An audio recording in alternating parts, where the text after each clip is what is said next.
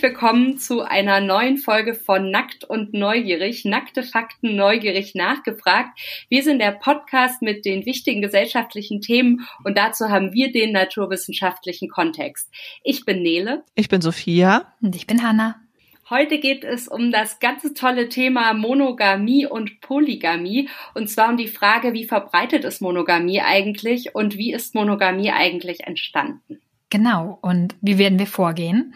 Wir beschäftigen uns zuerst mal damit, wie häufig Monogamie in der menschlichen Kultur überhaupt ist, wie häufig Monogamie im Tierreich ist, da gibt es nämlich auch, und wann Monogamie tatsächlich Sinn macht.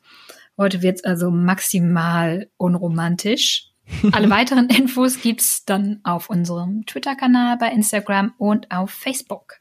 Vielleicht noch ganz kurz, was bedeutet überhaupt Monogamie? Das ist eigentlich in der westlichen Welt das verbreitete Beziehungskonzept. Das heißt, ein Partner ein Leben lang für immer. Eine Partnerin ein Leben lang für immer.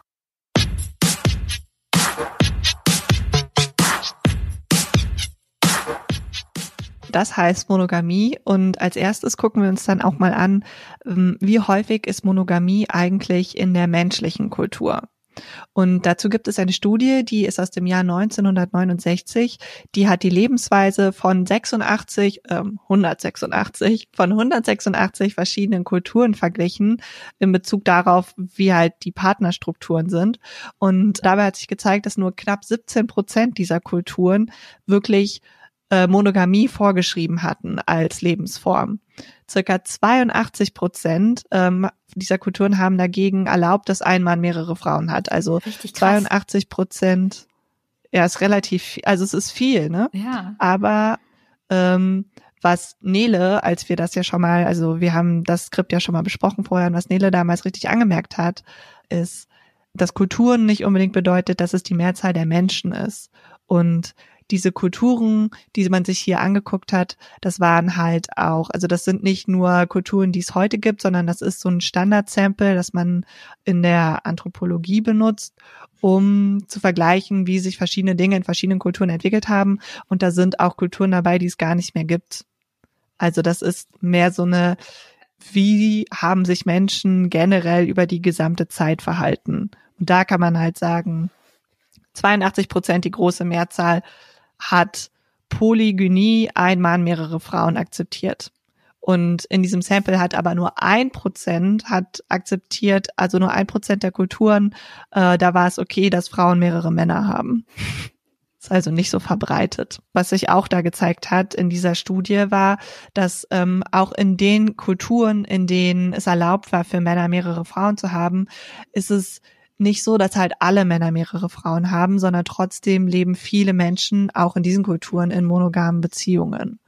Und deswegen kann man also sagen, dass eigentlich auch, wenn man diese Kulturen betrachtet, in diesen Kulturen die allermeisten Menschen in monogamen Beziehungen gelebt haben. Und der maßgebliche Unterschied zwischen monogamen Gesellschaften und polygynen Gesellschaften ist eigentlich nur, dass halt die Polygynie, ein Mann, mehrere Frauen, in diesen polygynen Gesellschaften halt akzeptiert ist und in monogamen Gesellschaften nicht. Und unabhängig davon, ob man jetzt monogam lebt oder nicht, das Prinzip der Ehe kennen eigentlich alle dieser Gesellschaften und zwar als äußeres Zeichen, und jetzt wird es wirklich ganz, ganz toll, als äußeres Zeichen, wer sexuellen Zugang zu wem hat. Also ich finde, das ist wirklich so eines der unromantischsten Sachen, die ich je gehört habe. Aber wir hatten da ja auch vorher schon drüber geredet und irgendwie finden wir dann doch alle auch, dass das schon auch irgendwie stimmt. Ne? Ja. Also ich finde, es ist, ich finde, es ist einfach mal ein geil nüchternes Bild auf die Ehe. Ich habe gar, also ich will gar nichts gegen die Ehe sagen und Leute, die sich immer, also immer während der Liebe versprechen und für die das total wichtig ist und so. Aber ich finde, manchmal wird es schon so ein bisschen hochgesteigert und das ganze Geld, was man dafür ausgibt und so, ne? Und dann irgendwie wird das ja auch so als der wichtigste Tag des Lebens. Und dann diese ähm, Definition da so dagegen zu hören, finde ich schon ziemlich lustig. ich freue mich darauf, äh, auf der nächsten Hochzeit dann einfach mal zu sagen, auch das ist ja schön, ne? Habt ihr jetzt mal ganz offiziell gesagt, wer hier Zugang zu wem hat auf sexueller Ebene. Sehr modern von euch. Aber zum Stichwort modern, also man kann zur monogamen Ehe noch sagen, obwohl wir uns hier im Westen, wenn wir heiraten, ja ewige Treue schwören, ist das heute ein bisschen anders als früher. Also auch ohne Scheidungsraten waren Menschen früher oft mehrmals hintereinander verheiratet. Und das liegt einfach daran, dass Menschen früher, früher gestorben sind. Also, die sind einfach nicht so alt geworden wie wir.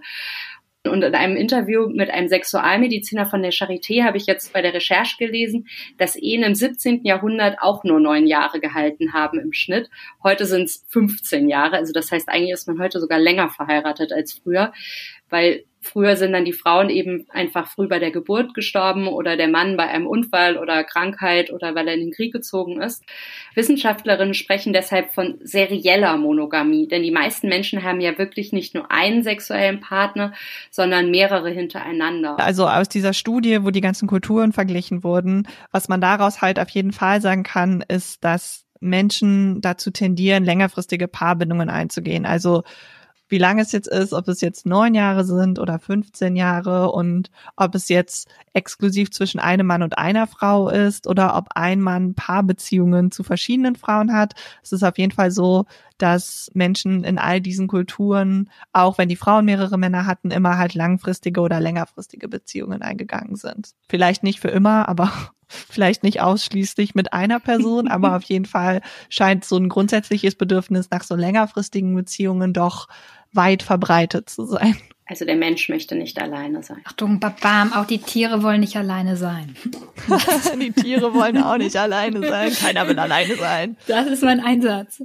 Denn auch im Tierreich gibt's Monogamie, beziehungsweise oder auch nicht. Die meisten Tiere leben nämlich nicht monogam. Säugetiere, zu denen wir ja auch als Gruppe gehören, was wir irgendwie immer mal wieder vergessen. Je nach Studie und Definition von Monogamie sind es drei bis neun Prozent, die ihren tierischen Partnern treu bleiben oder treu sind. Vögel sind dagegen schon ziemlich monogam und ziemlich häufig monogam, und zwar in 90 bis 95 Prozent der Fällen. Allerdings muss man sich da auch genauer anschauen, was Monogamie überhaupt für Vögel bedeutet. Forschende benutzen den Begriff. Was bedeutet die Monogamie für den Vogel? Forschende benutzen den Begriff oft schon, wenn zwei Vögel für eine Brutsaison für die Nestpflege zusammenleben, sich zusammentun. Trotzdem gibt es aber auch bei Vögeln Tiere, die lebenslange Partnerschaften eingehen, die Gänse zum Beispiel. Gerade bei Vögeln ist es ähm, so, dass Monogamie nicht unbedingt bedeutet, dass man nur einen sexuellen Partner hat. Stattdessen spricht man da eher von sozialen Monogamien. Das bedeutet nämlich, die Tiere haben zwar überwiegend gemeinsame Nachkommen und kümmern sich auch gemeinsam darum, Gleichzeitig gibt es aber auch Verpaarungen außerhalb der monogamen Verbindung. Sehen die nicht so eng. Tatsächlicherweise sind nämlich nur 14 Prozent aller Vögel sind tatsächlich auch wirklich sexuell monogam. Also die meisten Vögel, diese 90 bis 95 Prozent, die als monogam bezeichnet werden, bei denen ist es halt so, dass sie zusammen leben, aber dass sie es halt auch gerne mal mit haha anderen Vögeln vögeln. Hahaha. Richtig guter Wortwitz. Ja, richtig super Wortwitz. Das heißt, die leben eigentlich in offenen Beziehungen. Genau, oder? die sind nur sozial monogam. Und bei manchen Vögeln ist es tatsächlich so, dass 50 Prozent der Nachkommen oder 50 Prozent einer Brut, die ein Weibchen und ein Männchen zusammen großziehen, gar nicht von dem Männchen abstammen. Also sozusagen der Vater, der die Kinder erzieht, ist nicht der genetische Vater, sondern Mama äh, hat sich in der Nachbarschaft umgeguckt. Für Vögel ist das aber kein Problem. da gibt's keine Eifersucht. Das heißt, jedes zweite Vogelbaby ist ein Kuckuckskind. Ja, also sozusagen schon. Und bei manchen Arten sogar noch mehr. Beim äh, australischen Prachtstaffelschwanz oder Prachtstaffelschanz. das ist so ein sehr niedlicher kleiner Singvogel. Und da äh, sind sogar 77 Prozent einer Brut nicht vom Männchen dass die dann großzieht. Das heißt, das sind ganz schöne Rumtreiber. Ein richtiger Womanizer. Hm? Der ja, und die, die Women sind auch so, die, die Frauen sind dann auch ganz schöne, äh, ich weiß nicht, gibt es das Manizer? Gibt es das? Nee, oder? Ich habe es noch nicht gehört. Hm, Nymphomaninnen? Sind das dann Nymphomanen? Ach, da sieht man wieder diesen Doppelstandard. Naja, also Vögel, die können ganz unbelastet Spaß haben, ohne sich danach zu denken, was für eine Schlampe. Und bei Säugetieren sind es übrigens normalerweise, also da gibt es das auch, dass monogam zusammenliegende Säugetiere, dass da das Weibchen sich mit einem anderen Männchen paart. Das ist aber wesentlich geringer. Das sind üblicherweise nicht mehr als 11 Prozent der gemeinsamen Nachkommen, die nicht gemeinsame Nachkommen sind. Also nicht mehr als 11 Prozent der Jungen, die von Säugetierpärchen großgezogen werden, stammen nicht von dem Vater ab, der sie großzieht. Und bei Menschen sind es sogar noch weniger, nämlich angeblich Wobei man sich ja immer fragen kann, kann man sowas wirklich zuverlässig feststellen? Denn ähm, die meisten Leute, die fremdgegangen sind und sich nicht so sicher sind, ob das Kind jetzt vom Mann ist, mit dem sie verheiratet sind oder von irgendjemand anderem, die werden das wahrscheinlich nicht so offen zugeben und vielleicht wissen sie es ja auch selber nicht. Vielleicht verdrängt man das auch einfach. Ja, genau, wahrscheinlich denkt man sich so, nee, das sieht doch genauso aus wie der Otto. Die Oma vom Otto, die hatte auch rote Haare. Das hat nichts mit dem Postboten zu tun. Also auf jeden Fall.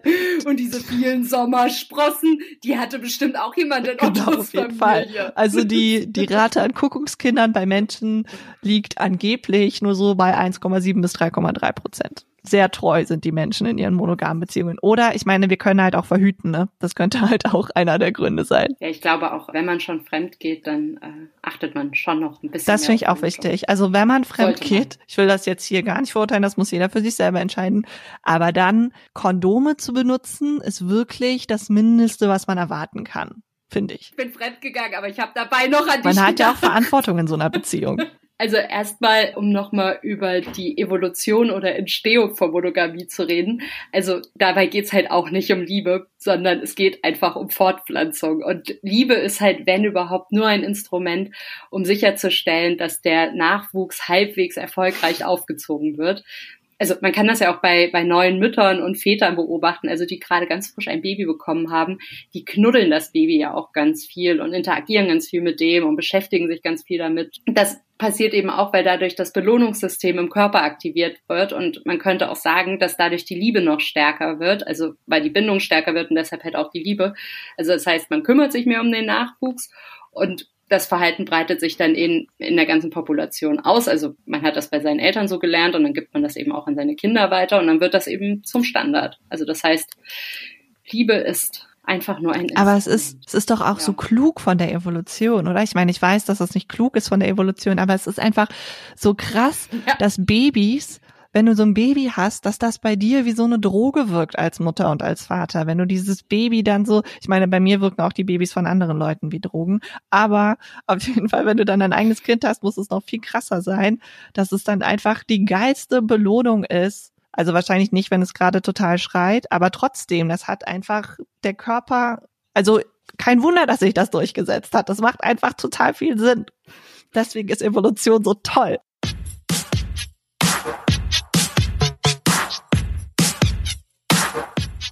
Wenn wir mal ganz ehrlich sind, dann macht für Männer Monogamie absolut keinen Sinn, wenn man vom Fortpflanzungserfolg her schaut. Männer haben quasi endlos Sperma und könnten täglich ein Kind zeugen, wenn sie das gerne möchten und haben damit dann eigentlich nicht sonderlich viel zu tun. Das heißt, der Sex als Basisbeitrag ist völlig ausreichend und Kinder sind für Männer richtig billige Ware. mehr Kinder, mehr Kinder zum nächsten Muttertag, finde ich, ist das eine richtig schöne Karte. Mama, du hast viel mehr geleistet, für Papa war ich billige Ware.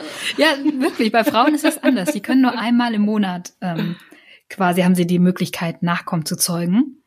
Und dann hat sich die Sache erstmal. Also äh, wir können ja nicht doppelt schwanger werden innerhalb von neun Monaten. Also das Kind ist erstmal da, wartet neun Monate, ist reif, kommt raus. Und dann ist das Kind immer noch da, um das wir uns kümmern müssen, dass wir ähm, versorgen theoretisch hätte der Mann da dann nicht unbedingt was mit zu tun, wenn er das nicht möchte. Das weibliche Investment ist also so gesehen viel größer mh, hm, als bei Männern.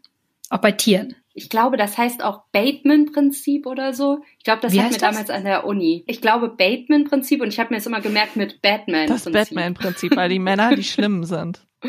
Ja, das war eine gute Idee. Also der schlimme Mann, nicht der, nicht der, nicht Batman wie Fledermaus. Nein, nein, nein, genau, der schlimme Mann, nicht der Superheld Batman. Das ist eigentlich der ganz klassische Geschlechterkonflikt zwischen, zwischen Männchen und Weibchen. Eigentlich sind die Unterschiede bei der Fortpflanzung, bei den Fortpflanzungsorganen schuld an allem. Und das heißt, wenn man dann so auf die Gesellschaft guckt und die Monogamie hat sich durchgesetzt, dann könnte man sozusagen sagen, die Frauen haben sich durchgesetzt, weil die Frauen können ja eh nicht so viele Kinder kriegen. Für die ist es eigentlich ganz gut, so einen Partner zu haben, der sich dann auch um sie kümmert, wenn sie irgendwie dicke Füße haben und saure Gurken und Schokolade haben wollen.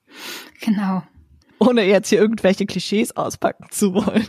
Also die Vorteile, die Männer aus einer monogamen Beziehung haben. Die kann man nämlich heutzutage ja nicht mehr so gut an Männern erkunden mit unserer Kultur und so. Und deswegen ähm, gucken wir uns das mal im Tiermodell, wie man als Wissenschaftlerin dann so schön sagt, an. Und zwar bei Gänsen. Gänse sind nämlich sehr monogame Tiere und zwar sind die auch, hm, sage ich mal, zum überwiegenden Teil sexuell monogam nicht so 100 Prozent vielleicht. Und in der nächsten Folge schauen wir uns dann übrigens auch, also in Teil zwei zu Monogamie, schauen wir uns dann auch den Menschen nochmal wesentlich genauer an und dann schauen wir uns auch ein bisschen an, wie es bei anderen Primaten ist. Aber jetzt machen wir das erstmal ganz basal an den Gänsen, um so ein Grundverständnis zu kriegen.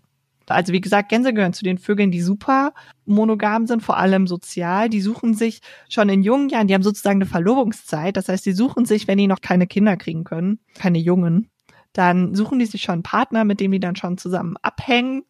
Und dann, äh, wenn die paarungsbereit sind, dann paaren sie sich halt mit dem. Und dann bleiben sie mit dem eigentlich mehr oder weniger das ganze Leben zusammen. Und weil Gänse eher sowas wie Liebe nicht kennen, davon gehe ich jetzt mal aus, muss es ja irgendwelche total praktischen Vorteile haben. Und Forschung hat halt gezeigt, dass eine Gans, die von einem Ganter unterstützt wird, also Ganter, die männliche Gans, ähm, die bekommt mehr zu fressen und kann dadurch mehr Eier legen.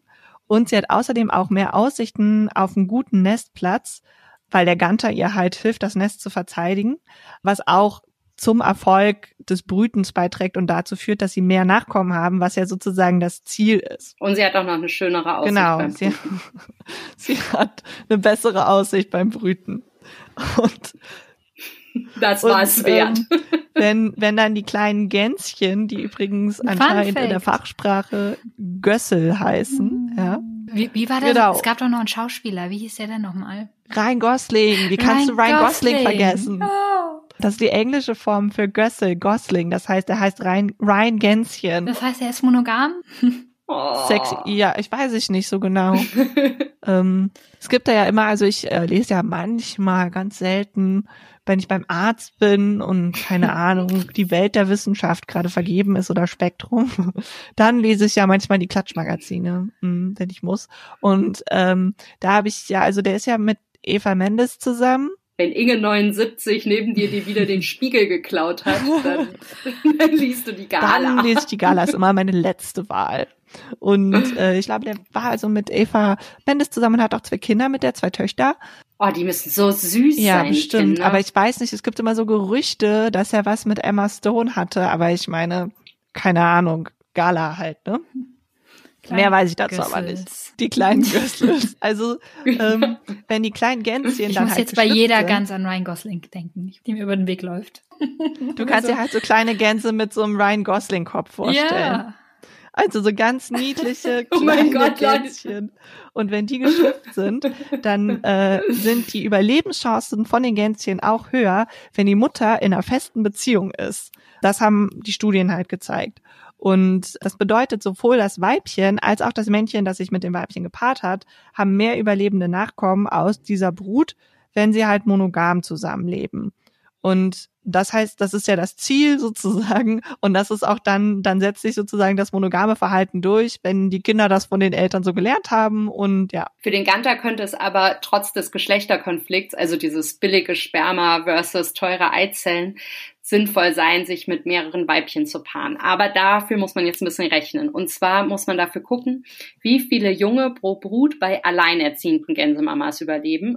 Wenn bei alleinerziehenden Gänsemüttern zum Beispiel ein Drittel der Nachkommen überlebt, ähm, dann müsste sich eben ein Ganter mit vier Weibchen statistisch paaren, um mehr Nachkommen zu bekommen als ein treuer monogamer Ganter. Und das funktioniert nur, wenn es genügend freie Weibchen in einer Population gibt. Und das ist bei Gänsen eigentlich meistens nicht der Fall. Bei Menschen übrigens auch nicht, denn das Geschlechterverhältnis ist ja ungefähr immer so 50-50. Also Mir fällt gerade auf, wie krass ist das bei Hühnern? Das ist halt so, ne? darüber reden wir auch nächstes Mal noch mehr, dass halt tatsächlich in Gesellschaften oder bei Hühnern, wo es dann einen Hahn gibt, der ein Harem hat, dann kommen halt viele Männchen einfach gar nicht zum Zuge. Also, weil die Geschlechterverhältnisse bei den meisten Tieren 50-50 sind. Deswegen ist es halt so, wenn das System sich durchsetzt, dass ein Mann viele Weibchen hat, dann haben immer viele Männer auch gar keine Frauen. Oh, das heißt, es gibt viele einsame Hähne. Mehr zu dem Geschlechterverhältnis und wie sich das eben darauf auswirkt, in welchen Beziehungsmodellen in Gesellschaften gelebt wird oder auch in Tierpopulationen, hört ihr dann das nächste Mal. Jetzt reden wir aber noch mal ganz kurz über die Gänse, die also natürlich so wie die leben und in deren Beziehungskonstruktion, das lässt sich nicht alles eins zu eins auf den Menschen übertragen, denn wir sind natürlich gesellschaftlich und kulturell mittlerweile ziemlich stark geprägt, also wesentlich mehr als durch natürliche Selektion. Man könnte sich aber denken, dass es in der Steinzeit die Unterstützung eines Mannes während der Schwangerschaft und der Geburt und dann eben auch in den ersten Jahren während des Großziehens, also wenn man gestillt hat, schon wichtiger war als heute, rein spekulativ gesehen. Ja, glaube ich schon auch. Also ich glaube, heute muss man vielleicht auch gar nicht mehr als Frau unbedingt sagen, ich will unbedingt in einer monogamen Beziehung leben, weil es einfach. Du brauchst halt natürlich nicht unbedingt, also zumindest nicht unbedingt einen Mann. Du kannst auch mit einer anderen Frau in einer monogamen Beziehung leben oder zwei Männer zusammen, so, ne, das ist ja sowieso heutzutage ja. alles losgelöst davon. Ich glaube aber auch schon, und ich meine, du kannst sicherlich auch alleine so ein Kind großziehen, aber ich glaube schon, dass das härter ist, als wenn du, also kommt wahrscheinlich auf den Partner oder die Partnerin an, die du hast im Idealfall. Wenn du so einen Alkoholiker zu Hause sitzen hast. Stelle ich mir das besser vor. zu zweit als alleine. Es gibt aber auch die Situation, dass es mal einen Weibchenüberschuss gibt. Also bei Menschen ist das nach Kriegen teilweise der Fall, aber das gibt es auch bei Gänsen und Gantern. Und dann neigt der Ganter übrigens zum Seitensprung. Aber der Ganter kehrt danach normalerweise wieder zur Hauptfrau zurück und die Hauptfrau hat damit dann auch keine Probleme, solange der Ganter sozial monogam bleibt, also wie in ja. einer offenen Beziehung. Ich finde, das hört sich eigentlich ganz hört gut an. Sehr schön an. Keine Eifersucht. Alles gut. Ja, ne? Ein weiterer Vorteil der Monogamie ist, dass der Vater sich der Vaterschaft sicher sein kann. Das gilt bei Gänsen, die sich für die Befruchtung aller Eier eine Woche lang immer wieder paaren müssen. Genauso gilt das aber auch für Menschen. Denn Männer wissen in der Regel ja nicht, wann die Frau fruchtbar ist. Wir kriegen keinen roten Hintern, wie das bei Schimpansen der Fall ist, der das dann eben der ganzen Welt signalisiert. Das wäre auch peinlich. Es wäre sehr lustig. Ich finde, es würde aber auch vieles erleichtern. Also auch für Frauen. Weil dann weiß man ja auch immer automatisch, wann man verhüten muss. Ja, das dann stimmt. das wäre natürlich, das ist natürlich wahr. Man müsste nicht mehr die Pille nehmen. Einmal den Hintern angeguckt. Naja, ja. aber Sicherheit darüber, dass das Kind das eigene ist, hat der Mann nur, wenn er der Einzige ist, der mit der Frau schläft. Also wir Frauen haben es da einfacher. Wir können uns immer sicher sein, dass das unser Kind ist, was wir da wahrscheinlich im Bauch haben. Aber ich habe auch mal von einer Studie gehört, wo es darum ging, dass die Großmütter mütterlicherseits sich den Kindern viel mehr zugehörig fühlen als die Großmütter väterlicherseits. Und es würde wohl daran liegen, dass man bei der Mutter eben weiß, dass es auf jeden Fall genetisch mit dir verwandt hm, ist. Ich meine, die Großmutter, die Fand Großmutter mütterlicherseits, von der hast du ja auf jeden Fall auch die Mitochondrien. Jetzt könnte man natürlich sagen, dass ähm, Monogamie Sinn macht für die Zeit, bis die Jungen aus dem Gröbsten raus sind. Bei Menschen sind das ein paar Jahre dann. Bei Gänsen geht das aber ein bisschen schneller. Trotzdem macht auch da eine dauerhafte Beziehung mehr Sinn. Studien mit Nonnengänsen, das finde ich, also diesen Zusammenhang, was mit Nonnengänsen zu machen, finde ich übrigens ganz lustig. Aber diese Nonnengänse, die haben gezeigt, dass Gänse, denen der Partner wegstirbt und die dann einen neuen Partner haben, im ersten Jahr wesentlich weniger kleine Gänse, also Gössel durchbringen, als die etablierten Paare. Der allergrößte Teil hatte im ersten Beziehungsjahr sogar gar keinen Nachwuchs. Nonnengänse brüten allerdings nur vier Jahre ihres Lebens, also nicht so lange. Und dann ist es ein ziemlich großer Verlust, wenn man ein Jahr lang gar keine Nachkommen hat. Und dafür gibt es auch eine Erklärung, und zwar, dass die noch freien Partner meistens sehr rangniedrig sind und deshalb nicht die nötigen Nährstoffreserven für den erfolgreichen Nachwuchs haben. Es kann auch sein, dass sie noch sehr jung und unerfahren sind. Und das mit dem Rang ist übrigens ganz interessant, weil Singles sind bei Gänsen ziemlich rangniedrig und wenn man sich dann verpaart, steigt man auf, auch mit der Familiengröße. Das finde ich als Single jetzt sehr, sehr Je mehr, je mehr Kinder, guck mal, deine Familie hat einen höheren Status als meine, weil deine Eltern haben drei Kinder. Meine nur zwei. Hanna, deine Eltern haben auch mehr als ja, zwei Kinder, oder? Ich habe zwei Geschwister. Guck an, ich bin hier am Rang niedrig. Wir sind ja toll, aber dann, ja, aber ihr seid mir dann ja wieder überlegen, weil ihr einen Partner habt. Also das heißt, Hanna ist mir auf jeden Fall überlegen. Hanna steht Hanna sozusagen an der Spitze. Zwei Geschwister hat. Hanna steht an der Spitze und ich weiß nicht, wie man das bei uns beiden umrechnet. Sie stehen wahrscheinlich nebeneinander. Ursula von der Leyen, die top Ursula von der Leyen. Ja, und die ist die Chefin der EU. Da sieht man, wo ein viele Kinder hinbringen. Ja. Und das auch noch als Frau die ist bestimmt nicht abhängig Und die hat nur, die hat auch nur einen Ehemann, ne? Das hat sie extra gesagt, glaube ich, bei ihrer Antrittsrede in der EU. Ich habe sieben Kinder und einen Ehemann.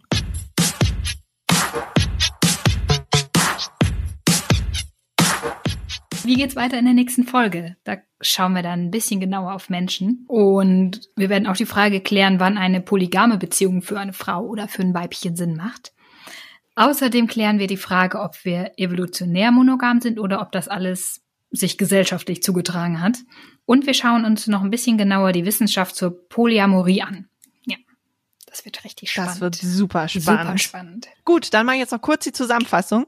Wenn man sich rein die Kulturen anguckt, die es mal gab und heute noch gibt, wie wir das ganz am Anfang getan haben in dieser einen Studie aus den, ich glaube, Anfang der 70er Jahren, dann kann man sagen, dass Menschen über alle Kulturen hinweg betrachtet und über die Kulturgeschichte hinweg betrachtet gar nicht so monogam gelebt haben oder auf jeden Fall waren die Kulturen nicht so monogam, wie man das heute denken könnte, wenn man in Deutschland lebt zum Beispiel. Kulturen, in denen Frauen mehrere Männer haben, die gibt und gab es eher selten, aber Kulturen, in denen Männer mehrere Frauen haben dürfen, die gibt und gab es dafür umso häufiger. Ähm, und rein monogame Gesellschaften, in denen Monogamie wirklich festgeschrieben war, die sind gar nicht so häufig oder auch häufig gewesen. Und auch bei Tieren ist Monogamie nicht so super häufig. Nur circa zehn Prozent aller Tierarten sind monogam. Bei den Vögeln sind es allerdings wesentlich mehr als bei den Säugetieren. Man muss aber immer unterscheiden zwischen sexueller Monogamie und sozialer Monogamie. Das ist nämlich ein bisschen unterschiedlich. Bei Säugetieren ist es halt so, dass diejenigen, die monogam leben, die mit einem festen Partner zusammen leben, die sind meistens auch sexuell monogam. Aber bei Vögeln ist es in der Zweierbeziehung fast Standard, dass man ähm, halt rumvögelt. Haha. Am Ende nochmal Ich finde meine Witze lustig, aber das reicht. Für die Entstehung der Monogamie ist das Überleben der Nachkommen ausschlaggebend gewesen, denn wenn in monogamen Verhältnissen mehr Junge überleben, dann setzt sich das Verhalten halt über die Zeit durch, denn Verhalten kann man auch weitergeben. Für Männer ist die Monogamie auf den ersten Blick weniger sinnvoll als für Frauen, aber sie hat in vielen Fällen halt trotzdem Vorteile, also in den Fällen, in denen sich die Monogamie durchgesetzt hat. Zum Beispiel bietet sie äh, den Männern den Vorteil, dass sie wissen, oder dass sie sich ihrer Vaterschaft relativ sicher sein können. Denn bei Menschen ist es ja so, dass man das nicht sieht, wenn wir Eisprung haben. Viele Männer wissen auch gar nicht genau, wann Frauen fruchtbar sind, wenn man die mal so fragt. Da ist es dann schon gut, wenn man, wenn man den ganzen Monat der Einzige ist, der da Zugriff hatte, um sich sicher zu sein, dass man auch der Vater ist.